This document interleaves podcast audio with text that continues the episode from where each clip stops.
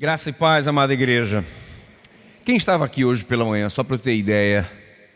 Ok, uma boa parte de vocês. Então a gente vai dar continuidade, claro, àquilo que a gente começou, mas também faremos um breve resumo para quem não esteve aqui antes.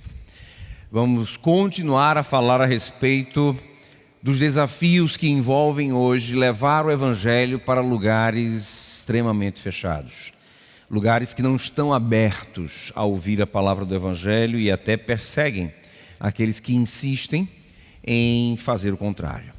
Acho que é, é conveniente usarmos um exemplo que eu creio está na mente e coração de vocês recentemente, o exemplo do Afeganistão. Há alguns anos atrás, chegou até nós, chegou até a Pioneiros uma, um casal, uma família, na verdade, um casal com dois filhos, é, de João Pessoa. E a mais velha deles deve ter aí seus 9, 10 anos já. E eles chegaram com a incrível ideia de servir a Jesus Cristo, querendo ir para o Afeganistão. Né? Eu falo assim porque é claro que você tem que ser muito louco por Jesus Cristo para tomar uma atitude como essa. E como agência missionária que quer não somente pregar o Evangelho, mas foca especificamente com os não alcançados, ou seja, com aqueles onde a igreja ainda não tem acesso, aqueles onde a, a igreja não está ainda formada a ponto de alcançar os seus próprios. É claro que, como agência focada nesse, nesse, nessa área, a gente precisava buscar uma maneira de ajudá-los a chegar lá. Eu entrei em contato com a liderança da área para saber como é que estava a situação. Eu sabia que o Talibã não estava mais no poder, pelo menos não no país, mas que a situação ainda era difícil. Comecei a me comunicar com os líderes de área, de campo, tá? da Pioneiros ali na região, e havia pelo menos uma esperança, uma esperança de que nós pudéssemos enviar essa família até aquele país. E havia esperança porque, apesar do Talibã estar começando a a, a, tomar uma série de outras províncias, gente. O que nós vimos acontecer em Cabu na semana passada é, já vinha acontecendo em outras partes do país, tá? Havia uma província específica que até então tinha conseguido manter o Talibã para longe das suas fronteiras. E era ali que estava a nossa equipe, uma equipe que ali ministrava, apesar de toda a confusão ao redor. Há duas semanas atrás eu recebi a notícia de que aquela equipe teve que ser evacuada. A nossa, nós temos um departamento de segurança internacional que detectou uma série de, enfim, detectou o que aconteceu recentemente. E graças a Deus conseguimos pelo menos levar essa equipe, os membros dessa equipe, para um país da Europa. Ah, queridos, essa é a realidade de muitos países, essa é a realidade de muitas situações. Como agência missionária, o nosso serviço é, o nosso propósito é servir as igrejas e os seus enviados, fazendo com que esse envio ele possa ser o mais seguro possível, ele possa ser o mais facilitado possível. Mas a realidade é que nós não cumpriremos com a grande comissão que foi colocada nos nossos ombros como responsabilidade, se não enfrentarmos os desafios, os desafios que estão diante de nós para alcançar países, sim, como o Afeganistão. Há algumas boas notícias. Há algumas boas notícias no meio disso tudo. Em primeiro lugar, a, a, a, primeira boa notícia que eu quero aqui mostrar, tratar para vocês é de que o Senhor ele está ao redor do mundo levantando agora uma igreja muito mais diversa, muito mais diversificada, muito mais colorida do que a que a, alcançou o mundo nos últimos 200 anos. Quando nós tínhamos americanos, norte-europeus, australianos e neozelandeses que lideraram o movimento missionário mundial. Todos eles, ou melhor, a grande maioria deles falava inglês, vinha de países abastados economicamente falando, é, tinham, eram, vinham de sociedades é, eticamente afetadas, impactadas pela reforma do século XVI. Hoje, não é mais possível falarmos de um determinado perfil de missionário, porque a igreja hoje está tão colorida, está tão diversificada, que nós temos dentro da igreja hoje diferentes línguas, diferentes nacionalidades, diferentes cor de pele. Nós temos diferentes cosmovisões. E cosmovisões muito parecidas ou muito mais parecidas com a de países como o Afeganistão, que estão ainda para ser alcançados. É como se Deus estivesse colocando sobre a mesa da sua igreja, da sua igreja global, um leque de opções, de talentos e de recursos muito mais amplo do que o que nós tivemos nos últimos 200 anos. Portanto, quando eu falo sobre desafios e falo sobre desafios para a igreja brasileira, eu quero crer que eu estou falando para a solução de pelo menos alguns desses desafios. Como igreja brasileira, nós temos condições de prover algumas dessas soluções.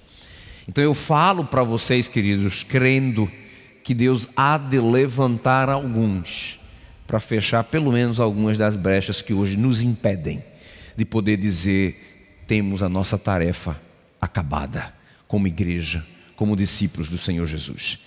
A outra grande notícia é que nós não estamos sós. A missão é de Deus e vai continuar sendo até a segunda vinda do Filho do Homem. A igreja é dado o privilégio do convite de cooperar com Ele, de cooperar com esse Deus missionário no caminho. Ele está no meio dessa bagunça toda que a gente percebe. Vou dar um exemplo aqui claro e real e recente. Vocês estão vendo o que está acontecendo no Afeganistão. Como eu disse, o que aconteceu em Cabul na semana passada já acontece no país há pelo menos dois, três anos. Então, muitos de outras províncias já vinham saindo do país por terra e indo até a Europa. Há vários campos de refugiados afegãos em diferentes países europeus hoje. Quando a nossa equipe foi evacuada duas semanas atrás, duas, três semanas atrás, eles foram para um desses campos de refugiados. Graças a Deus eles estiveram próximos, eles estão, na verdade, próximos de uma comunidade afegã que está ali naquele país europeu. E em contato com essa comunidade, eles descobriram, sabe o que? Que uma igreja já tinha sido formada entre aqueles refugiados. Eles estão hoje apoiando essa igreja, interagindo com essa igreja. E foi tocante para mim receber na semana passada uma transcrição dos motivos de oração que vieram, não dos nossos missionários, mas daqueles crentes afegãos. Saber como eles estão orando pelo seu próprio país, saber como eles estão orando pelo seu próprio povo. E para mim foi tocante, especialmente perceber que um dos motivos envolvia o Talibã. Um dos motivos era para que Deus amolecesse o coração do Talibã.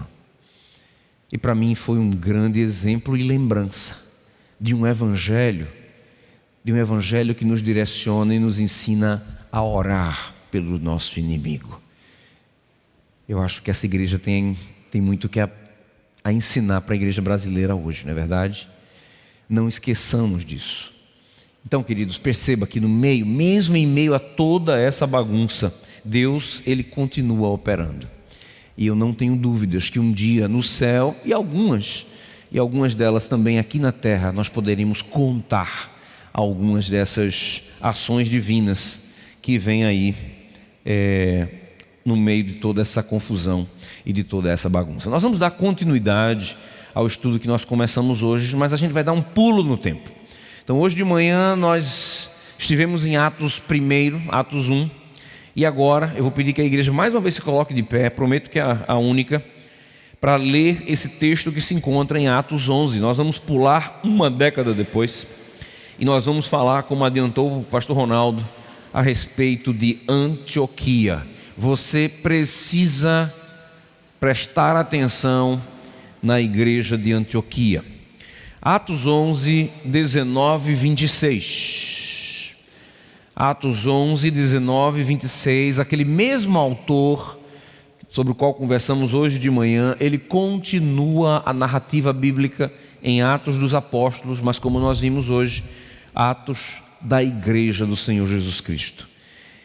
Diz o texto: Então os que foram dispersos por causa da tribulação que sobreveio a Estevão, se espalharam até a Fenícia, Chipre e Antioquia, não anunciando a ninguém a palavra, senão somente aos judeus. Alguns deles, porém, que eram de Chipre e de Cirene e que foram até Antioquia, falavam também aos gregos, anunciando-lhes o evangelho do Senhor Jesus. A mão do Senhor estava com eles, e muitos, crendo, se converteram ao Senhor. A notícia a respeito deles chegou aos ouvidos da igreja que estava em Jerusalém, e enviaram Barnabé até Antioquia. Tendo ele chegado e vendo a graça de Deus, alegrou-se e exortava a todos a que, com firmeza de coração, permanecessem no Senhor, porque era homem bom, cheio do Espírito Santo e de fé. E muita gente se uniu ao Senhor. E partiu Barnabé para Tarso, à procura de Saulo. Tendo-o encontrado, levou-o para Antioquia, e por todo um ano se reuniram naquela igreja e ensinaram numerosa multidão. Em Antioquia foram os discípulos pela primeira vez chamados cristãos. Senhor nosso Deus, graças te damos pelo privilégio de podermos ser chamados de cristãos. Protótipos de Cristo, miniaturas de Cristo, que eu quero crer estão por aí pelo mundo se espalhando mas se espalhando, obedecendo aquilo que Cristo nos ensina, obedecendo às sagradas Escrituras e assim fazendo, trazem glória para o teu nome, proclamando o teu plano da salvação. Pai de amor, transforma-nos cada vez mais em melhores cristãos e nos ajuda a entender o que isso significa para a vida de todos nós, individualmente. Pai, ajuda-nos através do teu Santo Espírito a extrair desse texto as lições que eu não tenho dúvidas tu tens para cada um de nós, como igreja, como crentes em Jesus Cristo. Eu assim te peço, rogando no nome dele, do Senhor Jesus. Amém. Podeis assentar, queridos. Deixe-me fazer um breve resumo daquilo que nós vimos hoje de manhã, mais especificamente em Atos 1. Lucas, o mesmo autor que aqui está escrevendo essas palavras que vocês leram, ele começa o seu livro falando a respeito do seu propósito de dar continuidade à narrativa que ele começou no Evangelho. Ele começa no Evangelho falando a respeito daquilo que Jesus começou a fazer e a ensinar. E agora, no livro de Atos, ele vai narrar aquilo que Jesus continua a fazer e ensinar. Chama a atenção o fato de que esse mesmo Lucas, que começa o livro escrevendo essas palavras, ele vai mostrar o Senhor Jesus Cristo sendo assunto aos céus. Cristo é assunto aos céus apenas oito versículos depois, no, cap no versículo nono do capítulo 1 de Atos. Isso chama a atenção porque, ora, Atos tem 28 capítulos, então o que, é que vai acontecer? Quem é que vai continuar aquilo que Cristo começou? A igreja do Senhor Jesus. E assim acontece. E assim faz Lucas, narrando a narrativa dos primeiros discípulos, dos, do, do, do, que fez os primeiros discípulos e, do, dos apóstolos, para que hoje, no século 21, eu e você pudéssemos ler essa narrativa e pudéssemos estar entendendo aquilo que é eterno e, portanto, precisa ser replicado por cada um de nós. A gente viu que o Senhor Jesus, ele tem ali a sua última conversa com seus apóstolos. Ele tem ali é, algumas instruções, aquelas mais importantes, que as instruções que ele precisaria dar um pouco antes de ser assunto aos céus. Nós percebemos, lendo o texto, que os apóstolos, eles, no meio da conversa, acabam distraídos. E por um momento, eles tentam é, tratar de um outro assunto. O Senhor Jesus repreende-os, exorta-os, mas retorna para o seu ponto principal.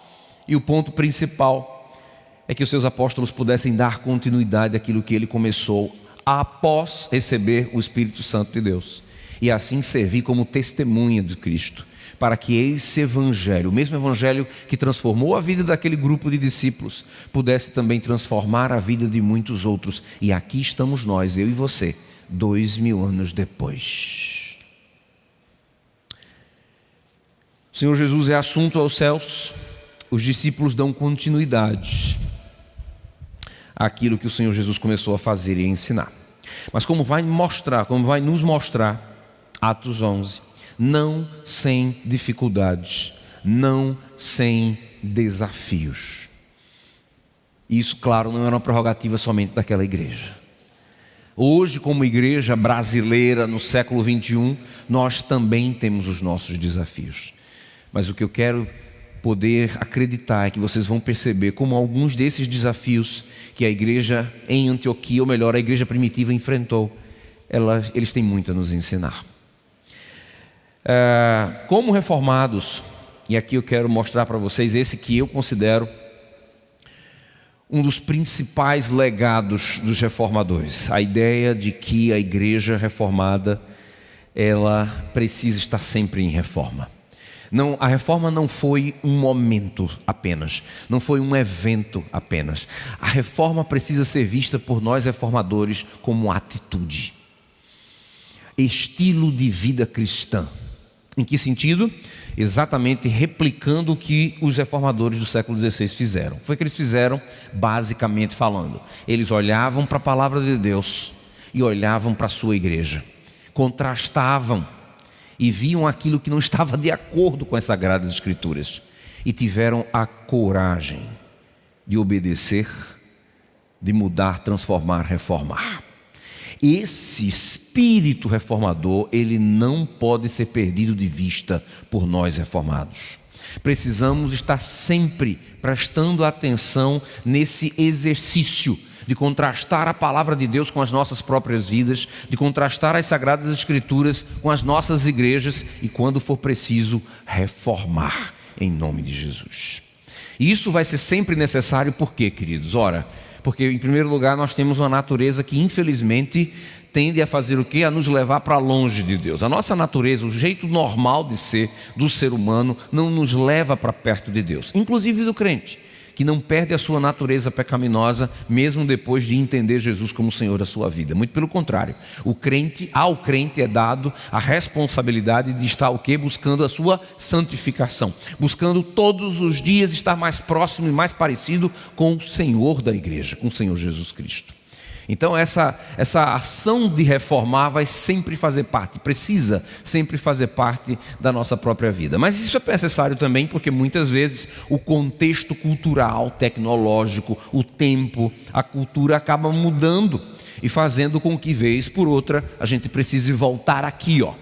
Voltar aqui para a igreja modelo, segundo os reformadores do século XVI, que é o que? A igreja primitiva e poder aqui comparar e entender tudo aquilo que porventura possa estar distante ou incoerente ou em falta de sintonia com essa igreja que é deve ser a nossa igreja modelo.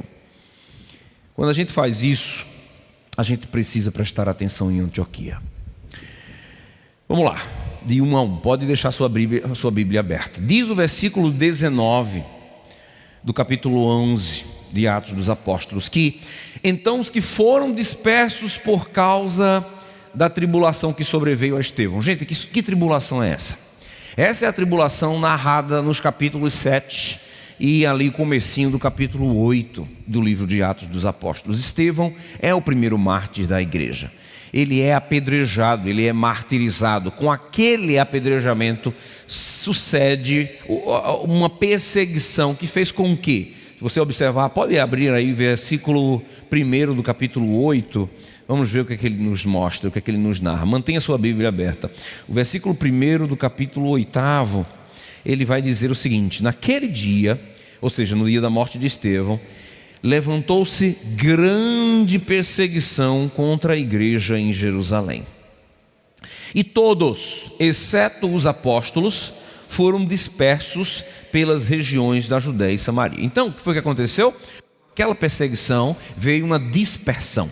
Os judeus foram sendo dispersos, ou melhor, os judeus, os cristãos vindos do judaísmo, foram sendo dispersos pela Judéia e Samaria. Aquilo fez com que um movimento de, de fuga acontecesse. Então, Atos 11 vai tratar daqueles que saíram de Jerusalém tá? e se espalharam. Como diz o 8.1, Judéia, Samaria e chegaram ali até a Fenícia, Chipre e Antioquia. Mas o que me chama a atenção no versículo 19, gente, é que eles foram nesse movimento não anunciando a ninguém a palavra, senão somente aos judeus. Percebe? Aqui há uma afronta. Aqui há uma afronta à grande comissão que pretendia fazer com que ah, discípulos de todas as nações, não somente dos judeus. Nós vimos hoje de manhã que quando a Bíblia trata de nação, entenda a etnia, tá, gente? Quando a Bíblia tá, a, a palavra que é traduzida no texto em português para nação é o grego etne, tá? Que tem a ver com etnia. Ok? Então não era para ser só entre os judeus, era para ter atingido todo, todas as etnias. Ok? Se eles vieram de Jerusalém mantendo esse padrão, eles aprenderam com quem? Com os apóstolos, com os líderes que os discipularam, com os líderes que ensinaram. Então, eu fico abismado, frustrado, triste, decepcionado com aqueles que, diferentemente de nós, eu e você, ouviram a grande comissão direto de Jesus Cristo, ouviram direto do próprio Cristo e infelizmente parecem não ter entendido. Se espalharam pela Fenícia, Chipre e Antioquia. Cada pontinho de vermelho que você vê aqui é uma comunidade judaica conhecida ali no primeiro século, tá? Então eles se espalharam e só pregavam entre os judeus. Gente, isso não é só uma afronta à grande comissão é uma afronta também ao propósito global de Deus. Como vimos hoje de manhã, qualquer foco menor que o mundo inteiro não é digno de Deus. Isso é claro porque a queda aconteceu da criação como um todo. Não é? O que é que a gente tem aqui? E aí a gente pode lembrar do, desde o começo, né? o que, é que acontece antes de Gênesis 12? Babel. E aí a gente vê o que? Deus separando as nações, as etnias.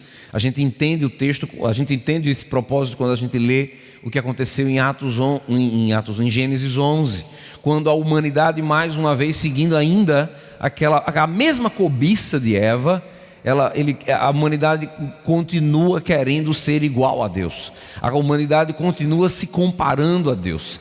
E aí Deus, no Gênesis 12, ele dá um basta e começa então diretamente a intervir na história da salvação. E é aí quando ele chega para Abraão, em Gênesis 12, 1, 3, nós não vamos ler, tá? Em Gênesis 12, 1, 3, e ele chega para Abraão e, estabelece ali com Abraão uma aliança. Ele faz uma, ele, ele ali traz aliança, promessa e bênção até Abraão. E a bênção incluía a promessa de que todas as famílias da terra seriam abençoadas. Então, desde o começo, Deus deixa claro que o seu propósito em abençoar Abraão não estava apenas em abençoar Abraão e sua descendência, estava em abençoar todas as famílias da terra através deles, através daquela benção. Deus afirma e reafirma essa, essa promessa em Gênesis 18, 18, né?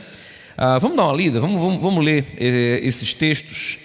Uh, Gênesis 18, 18, o que é que a gente vê? Mais uma vez, Deus se aproximando, você pode acompanhar se quiser. Mais uma vez, Deus se aproximando de Abraão. E aqui ele vai dizer o seguinte: ah, visto que Abraão certamente virá a ser uma grande e poderosa nação, e nele serão benditas todas as nações da terra. Então ele reafirma a promessa de que através de Abraão todas as nações da terra haveriam de ser abençoadas. Gênesis 22, 17, 18. Perceba aqui. Ah, 22, 17, 18. Que deveras te abençoarei, certamente multiplicarei a tua descendência, como as estrelas dos céus e como a areia da praia do mar. A tua descendência possuirá a cidade dos seus inimigos. Nela serão benditas todas as nações da terra, porquanto obedeceste a minha voz. Interessante essa palavra obedecer aqui. Então, mais uma vez, todas as nações da terra, uma, duas, três vezes para Abraão. Abraão morre. E aí o propósito global de Deus muda. Vamos dar uma olhada? Olha o que ele diz para Isaac, lá em 26,4. Então, Gênesis 26,4. Tudo isso no livro de Gênesis, amados. Gênesis 26,4. Multiplicarei a tua descendência como as estrelas dos céus e lhe darei todas estas terras. Na tua descendência serão abençoadas, novidade, né? Todas as nações da terra. Isso para o filho de Abraão, Isaac. E para Jacó, 28, 14. 28, 14. A tua descendência será como o pó da terra. Estender-te-ás para o ocidente para o oriente, para o norte e para o sul. Em ti e na tua descendência serão abençoadas todas as famílias da terra. Queridos, perceba que o que aconteceu ali em Jerusalém foi uma afronta não só à grande comissão, mas também ao propósito global de Deus de abençoar todas as famílias da terra através da descendência de Abraão. Os judeus, eles não entenderam isso. Eles achavam que o que eles tinham com Deus era algo é, exclusivo.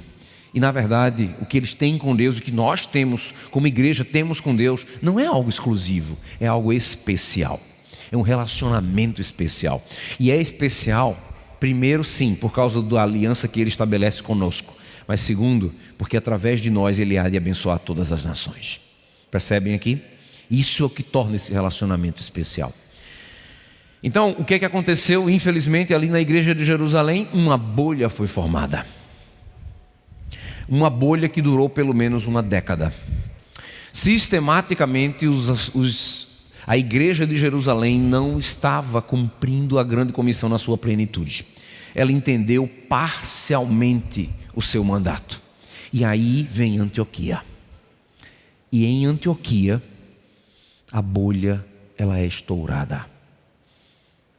Diz o texto da palavra lá no versículo 20. Alguns deles, porém, ou seja, alguns no meio daqueles que se espalharam a partir de Jerusalém por, todas aquela, por toda aquela região, alguns deles, porém, que eram de Chipre de Cirene e que foram até Antioquia, falavam também aos gregos, ou seja, aqueles que também, aqueles que não eram judeus, os gentis, anunciando-lhes o evangelho do Senhor Jesus.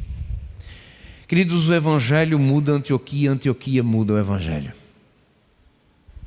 Com essa ousadia de crentes cujos nomes nós nem conhecemos, que ousaram obedecer a palavra de Deus.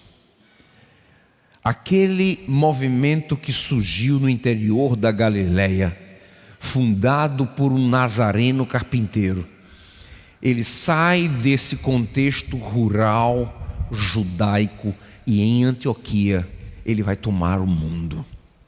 Ele vai ganhar o mundo. A partir de Antioquia, com a bolha agora estourada, pessoas como eu e você, que não tínhamos absolutamente nenhuma relação com o povo judeu, agora nós temos a chance de ouvir o Evangelho. A partir de então tivemos a chance de ouvir o Evangelho. Aquilo que os apóstolos em uma década não conseguiram entender, cristãos anônimos conseguiram fazer muito mais do que eles, levando o Evangelho até os gentios. Qual é o resultado disso? O texto vai nos dizer, né, que a mão do Senhor estava com eles. Que privilégio! Que privilégio obedecer ao Deus da seara, a ponto de ter encontrar nos seus olhos a sua graça. E quando isso acontece, resultados vêm. Quando isso acontece, coisas maravilhosas tomam forma. E foi o que aconteceu em Antioquia. Muitos, crendo, se converteram ao Senhor. O poder da obediência, que resulta na graça e no poder de Deus, no ministério daqueles que ousam obedecer. Cristãos anônimos, mas que fizeram muito para a expansão do evangelho do reino. E a notícia, gente, chegou até Jerusalém, olha, versículo 22. A notícia a respeito deles chegou aos ouvidos da igreja que estava em Jerusalém. E enviaram Barnabé até Antioquia. Como eu queria ser uma mosca na sala daquele conselho, concílio, grupo que ouviu aquela notícia e deve ter ficado estarrecido com o que estava acontecendo, porque a igreja não, a iniciativa, a igreja de Jerusalém não tinha tomado nenhuma iniciativa naquela direção. A igreja de Jerusalém não tinha iniciado um trabalho de plantação de uma outra igreja em Antioquia. O que é que estava acontecendo em Antioquia fora da nossa consciência, fora do nosso conhecimento, fora da nossa bênção? Eles resolvem enviar Barnabé até aquela cidade para entender o que estava vendo. Barnabé vai como espia até Antioquia. O diz que, tendo ele chegado e vendo a graça de Deus, alegrou-se e exortava a todos a que com firmeza de coração permanecessem no Senhor porque era homem bom, cheio do Espírito Santo e de fé. E muita gente se uniu ao Senhor. E partiu Barnabé para Tarso, à procura de Saulo. Algumas colocações aqui. Em primeiro lugar, Barnabé vê a graça de Deus. Barnabé identifica a o DNA do trabalho de Deus ali em Antioquia, identifica as digitais de Deus no que ele estava vendo ali em Antioquia. Ele gosta do que vê, ele se alegra com aquilo, ele incentiva a aqueles, os gentios que tinham se convertido, ele incentiva esses queridos a continuarem, perceba aqui a ousadia de Barnabé, a continuarem fazendo o que eles vinham fazer, a continuarem com firmeza de coração permanecendo no Senhor. E é interessante porque o texto ele afirma que Barnabé fez isso porque ele era homem bom, cheio do Espírito Santo e de fé. Portanto, ele era qualificado para entender e identificar o trabalho de Deus. Mas, gente, Barnabé tinha sido enviado para Antioquia com uma missão. Ele foi enviado para Antioquia pela igreja de Jerusalém e como espia. E qual é o trabalho do espia? Por favor, não venha me dizer que é espiar, tá? O trabalho do espia é ir, ver e relatar. O trabalho do espia não acaba enquanto ele não relata o que ele viu. Então, sendo assim, Barnabé foi talvez na história um dos piores espias que a gente tem conhecimento. E eu vou explicar a vocês por quê. A igreja de, de, Jerusalém, e aqui o laserzinho não vai. Oh, tá funcionando assim. Está aqui a igreja de Jerusalém, tá bom? Aqui na Judéia, está aqui a cidade de Jerusalém. Antioquia está aqui em cima, ó. Tá vendo aqui Antioquia? Então, Barnabé foi enviado de Jerusalém até o norte, até Antioquia. Ele foi, viu, gostou do que viu, e como bom espia, ele deveria fazer o quê? Voltar para o sul e relatar tudo que ele, tudo que ele viu. Ao invés de ir para o sul, voltar para o sul, Barnabé sai de Antioquia e vai até Tarso. Ele vai até Tarso. Ao invés de ir para o sul, Barnabé segue para o norte. O que é que Barnabé foi fazer no norte? Em primeiro lugar, de onde Barnabé conhecia Paulo? Barnabé conhecia Paulo lá de Atos 9, da visita de Paulo a Jerusalém. Paulo foi visitar Jerusalém, segundo o relato, para conhecer os apóstolos. Quem de nós, se convertidos, não gostaria de conhecer os apóstolos? Né? Eu, dois mil anos depois, estou louco para conhecê-los um dia. Estou louco para ter né, uma conversa com alguns deles um dia. Já pensou? Paulo foi até Jerusalém para conhecer os apóstolos. Para sua frustração, os apóstolos não queriam conhecer Paulo. E a gente entende o porquê. Abre de novo Atos 8 o primeiro capítulo, o primeiro versículo que nós lemos lá de Atos 8, e presta atenção no que precede aquele versículo, a última frase do capítulo 7 de Atos que precede aquele versículo. Diz aqui, Atos 7, 60, a última frase do versículo 60 de Atos 7. E Saulo consentia na sua morte. É compreensível que os apóstolos não quisessem encontrar Paulo, porque, queridos, há pouco tempo atrás, esse mesmo Paulo estava envolvido com perseguição e morte de cristãos. Eu sei o que é isso. Em, em Bangladesh, a gente costumava orar para que algum muçulmano se interessasse em ouvir a palavra. Quando ouvia, a gente orava para que ele pudesse ter interesse de estudar as Escrituras. Quando isso acontecia, a gente, a gente orava para que uh, eles tivessem um dia contato, se eles fossem regenerados pelo poder do Espírito e assim se decidissem por seguir ao Jesus como Senhor das suas vidas. E a gente fazia tudo isso, mas quando um demonstrava algum tipo de interesse, era impossível não pensar: ele realmente está com interesse legítimo e real? Ou existem algumas outras intenções por trás disso? Então eu sei o que era aquilo. Os apóstolos não queriam estar com Paulo. Barnabé intercedeu. E só assim os apóstolos receberam Paulo. Paulo foi recebido pelos discípulos, pelos apóstolos. Teve um episódio, é, Paulo não conseguia calar a boca. Paulo estava sempre falando de Jesus, ele acaba sendo perseguido, vai ser, ele é expulso de Jerusalém, volta para Tarso. Não sei o que ele está fazendo lá, mas fico pensando se ele não estava frustrado, talvez. Talvez ele esperasse uma recepção mais calorosa dos apóstolos. Talvez ele esperasse ser incluído no círculo de intimidade da igreja de Jerusalém. Mas isso não aconteceu, muito pelo contrário, ele viu, foi portas fechadas, ele sofreu perseguição, voltou para Tarso. E aí vem Antioquia. Barnabé deve ter visto alguma coisa em Paulo naquele, naqueles poucos dias que eles estiveram juntos, que fez com que, ao ver o que ele viu em Antioquia, ele pensasse: Paulo é o cara para essa situação. Paulo é a pessoa certa para essa situação. Barnabé não volta para o sul, não vai até Pedro, não vai até o concílio da igreja de Jerusalém. Amados, pelo que a gente vê acontecer no restante da narrativa, especialmente até Atos 15, dá para entender o que, que Barnabé tinha em mente.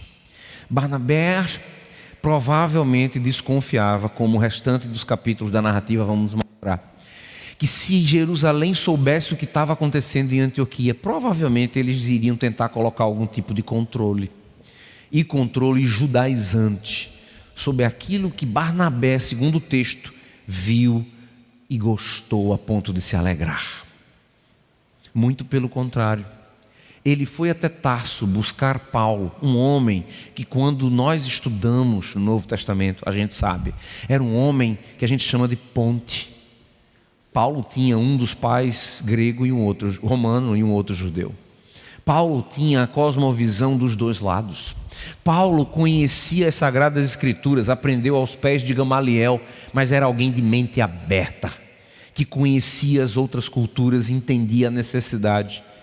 E Barnabé sacou aquilo de forma maravilhosa. Barnabé introduz, ao trazer Paulo até Antioquia, aquele que eu considero o segundo grande nome do cristianismo logo após Jesus. Diz o texto do versículo 26: Tendo-o encontrado, levou-o para Antioquia e por todo um ano se reuniram naquela igreja e ensinaram numerosa multidão. Em Antioquia foram os discípulos pela primeira vez chamados cristãos. É interessante que esse nome começou como um apelido maldoso. Quem começou a chamar os seguidores de Cristo de cristãos não foram, não foram eles mesmos. Foi a, foi a sociedade de Antioquia olhando para aqueles discípulos e os chamando de cópias de Cristo, miniaturas de Cristo. E isso não deixa de ser bênção, porque eu quero crer, eles viam naquela igreja e naqueles seguidores cópias do que Cristo ensinava. É interessante que não foi em Jerusalém que aquilo ocorreu, mas em Antioquia. O mundo olhando para a igreja e reconhecendo a semelhança de Cristo, e reconhecendo a, a imagem, a aparência. Que honra poder ser chamado de cristão. Que honra poder ser identificado como alguém que é uma cópia do Senhor da igreja. Queridos, nós temos muitas coisas para aprender com Antioquia. Aquelas bolhas que nós vimos, infelizmente, não é prerrogativa da igreja do primeiro século. Ao longo da história da salvação e hoje, infelizmente, nós tendemos a construir essas bolhas. Nós continuamos a erguer essas bolhas. Eu chamo essas bolhas hoje de zonas de conforto. E eu sei, todos nós gostamos. Eu gosto. Eu gosto, a minha natureza, ela tende também ao conforto. A igreja, ela muitas vezes procura viver dentro das suas bolhas, dentro das suas zonas de conforto. Mas nós precisamos lutar contra essa natureza. Nós precisamos lutar contra essa tendência, porque meus amados, nós não vamos evangelizar o mundo estando a partir das nossas bolhas, das nossas zonas de conforto. Como nós vimos hoje pela manhã, nós precisamos sair das nossas Jerusaléns, das nossas bolhas, das nossas igrejas, se quisermos ver a tarefa inacabada sendo concluída. Portanto, quando falamos dos desafios da evangelização para o século 21, eu quero dizer para vocês: o primeiro grande desafio está dentro das nossas bolhas, não está lá fora não está na perseguição do Talibã. Perceba, mesmo quando algo assim acontece no Afeganistão, o Espírito Santo de Deus age, fazendo com que do caos igrejas possam surgir. Portanto, essas, esses desafios na economia de Deus, eles são fáceis de ser vencidos. O grande desafio começa dentro das nossas igrejas.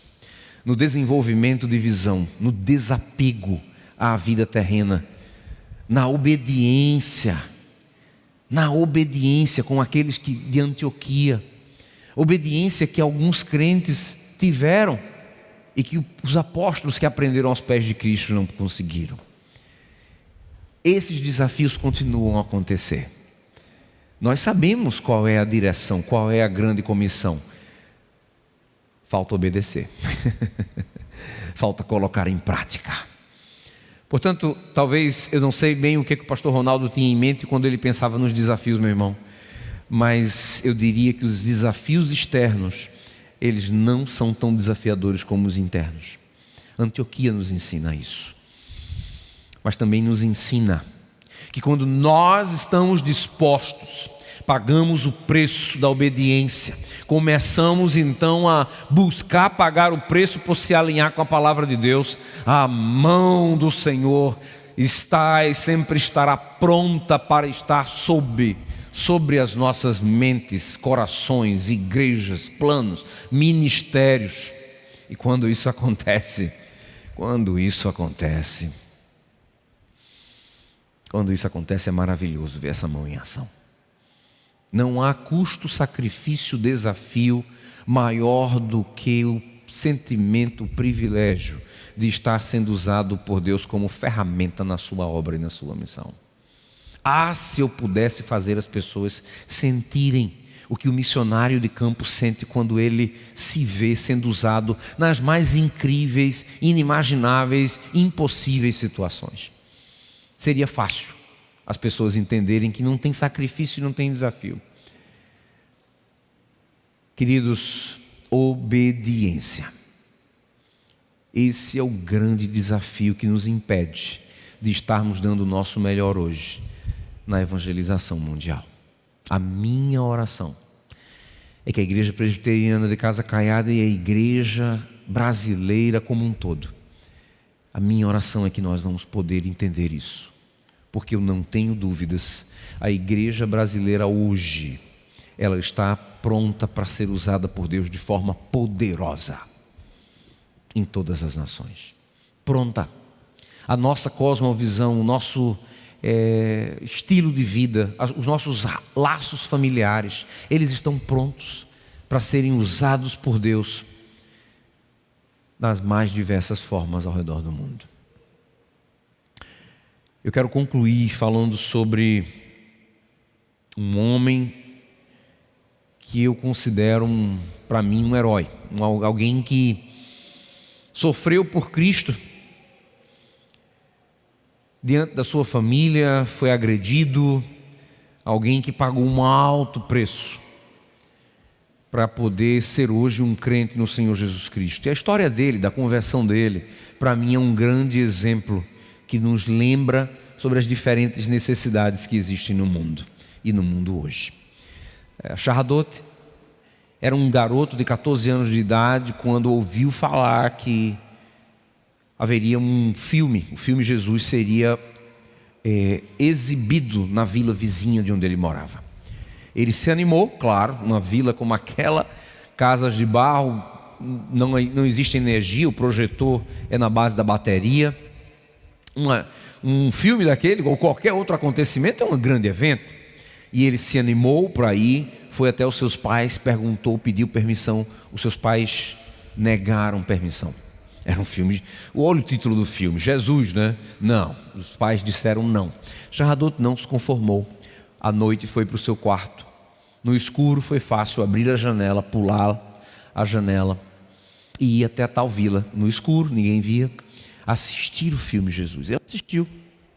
Ele viu o filme. Mas o que aconteceu depois do filme mudou a vida de Charradot. Ele começou a ver a esse Jesus em seus sonhos. E os sonhos se repetiam. E a visão que ele me descreveu lembrava muito a visão de Daniel.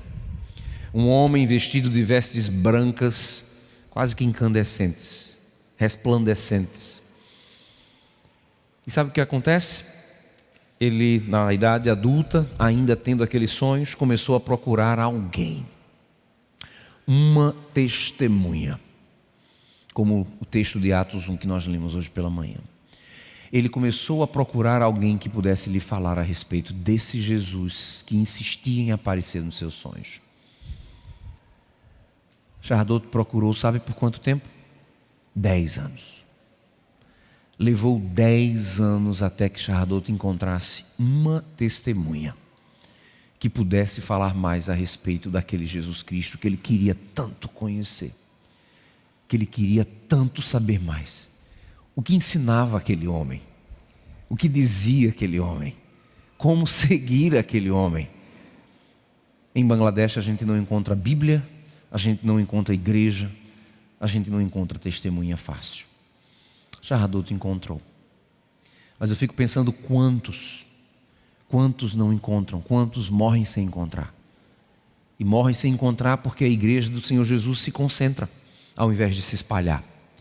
Morre porque a gente acaba distraído com todo tipo de, de distração, como nós vimos hoje pela manhã. E muitas vezes esquecemos daquilo que é essencial. Que o Senhor possa nos usar para prover essas testemunhas que o Senhor quer usar para trazer pessoas como Chardote até o seu reino, o reino do Filho do seu amor. Que isso seja verdade na vida dessa igreja, na vida da igreja presbiteriana de Casa Caiada. Amém, igreja? Que Deus use vocês de maneiras que ainda vamos descobrir. Amém.